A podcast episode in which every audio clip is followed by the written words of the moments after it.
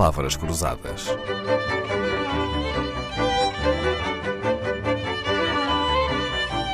Porque quase tudo é uma questão de semântica. Carlos Barbosa, presidente do ACP, Automóvel Clube de Portugal, vem às palavras cruzadas desta semana para nos falar da linguagem no mundo automóvel.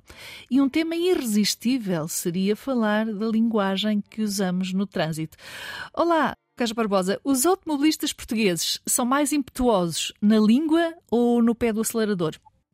Eu acho que são mais impetuosos na língua e, por acaso, gostava de haver uma maneira de nós podermos ter acesso a dentro dos carros com gravações, porque iríamos ter com certeza histórias extraordinárias de insultos, de, de palavras, enfim, muito complicadas, de conversas entre os que vão no carro a comentarem a, a condução daquele que vai ao lado.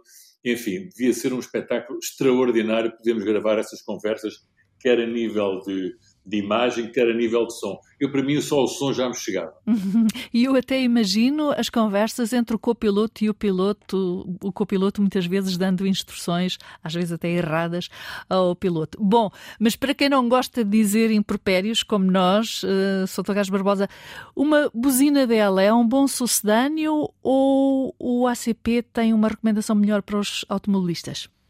Não, a buzina dela, se você vir hoje em dia, as buzinas delas são sobretudo nos sinais de trânsito, porque em Portugal, quando passa do vermelho para o verde, não aparece o amarelo como em toda a parte. E, portanto, se aparecesse o amarelo, as pessoas preparavam-se para arrancar. E, portanto, no fundo, a buzina dela nos semáforos acaba por ser o sinal amarelo. Eh, Ou seja, não substitui um insulto, não é? Não substitui um insulto, mas é evidente que quando o trânsito está parado ou a gente vê uma, uma pessoa a fazer uma grande asneira, uma boa buzina dela faz pelo menos repensar e faz pelo menos uh, uh, pensar na asneira que fez ou na asneira que ainda está a fazer. E é eficaz, não se pode dizer que não tenha eficácia. Há uma linguagem que se usa no trânsito e que podemos repetir aqui, ao contrário dos impropérios uh, no trânsito, que é aquela que se ouve na rádio sobre o tráfego, sobre as demoras, sobre as filas que às vezes consegue ser tão ou mais estressante que os automobilistas mal educados, não é? Quando estamos para sair de casa e ouvimos aquele rolambório de informações sobre o trânsito que às vezes nos parecem sempre iguais e sem grande utilidade. Sabe que quando, quando eu comprei a rádio comercial, eh, nós tínhamos um serviço de trânsito que foi o primeiro a fazer-se em Portugal, até chegámos a ter um helicóptero, tudo isso. E então, as, as outras rádios todas, inclusive as rádios públicas, copiavam a rádio comercial o trânsito, ou seja, ouviam primeiro o que nós dizíamos, nós tínhamos um helicóptero no ar, e depois a seguir dizíamos. E um dia eu combinei de que eh, havia um, um, desastre na entrada da ponte com uma caminhonete que tinha largado bananas e que não era verdade, era mentira. E, portanto, que essa caminhonete cheia de bananas estava a dificultar o trânsito. E todas as rádios deram que tinha havido um desastre com uma caminhonete de bananas e que não era verdade à entrada da ponte.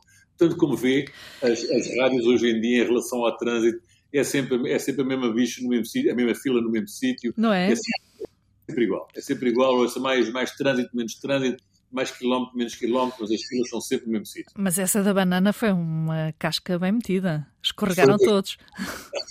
Todos, não, não falhou um. Exatamente. É mesmo o que se chama escorregar na casca da banana. O doutor ainda, ainda se fia nesses relatos do trânsito da rádio ou usa aplicações modernas para saber qual o caminho a seguir? Hoje em dia saio de casa e uso o Waze. O Waze para mim é uma aplicação extraordinária, não só para saber o tempo de percurso, porque eu sou super pontual e, portanto, não quero de maneira nenhuma chegar atrasado a parte nenhuma, assim como também não espero por ninguém.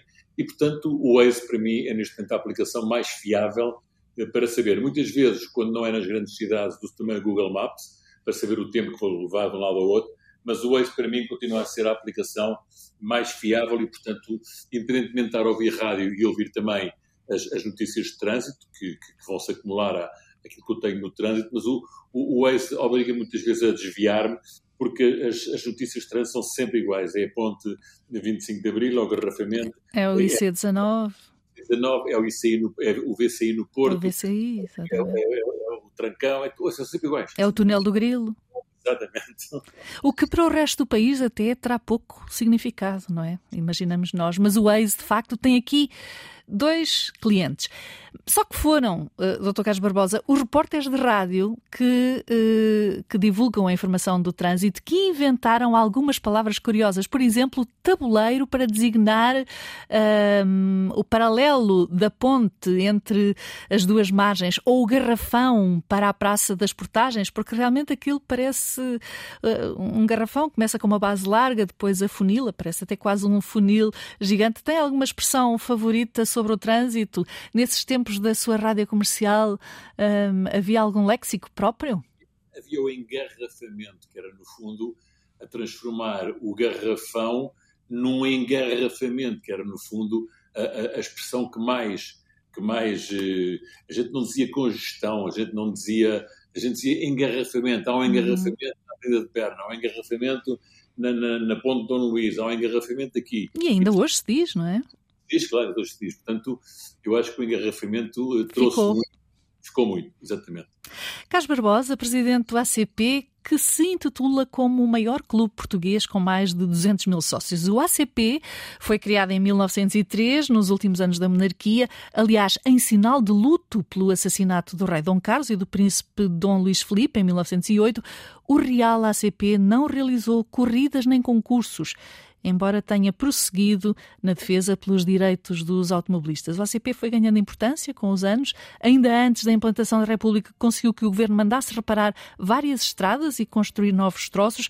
Nos anos 40, colaborou com a sinalização das estradas do país e, a 24 de abril de 1964, foi o mapa de estradas do ACP, na sua segunda edição, que Otelo Saraiva de Carvalho pediu para orientar a revolução do dia 25 na estrada. Palavras Cruzadas, um programa de Dalila Carvalho.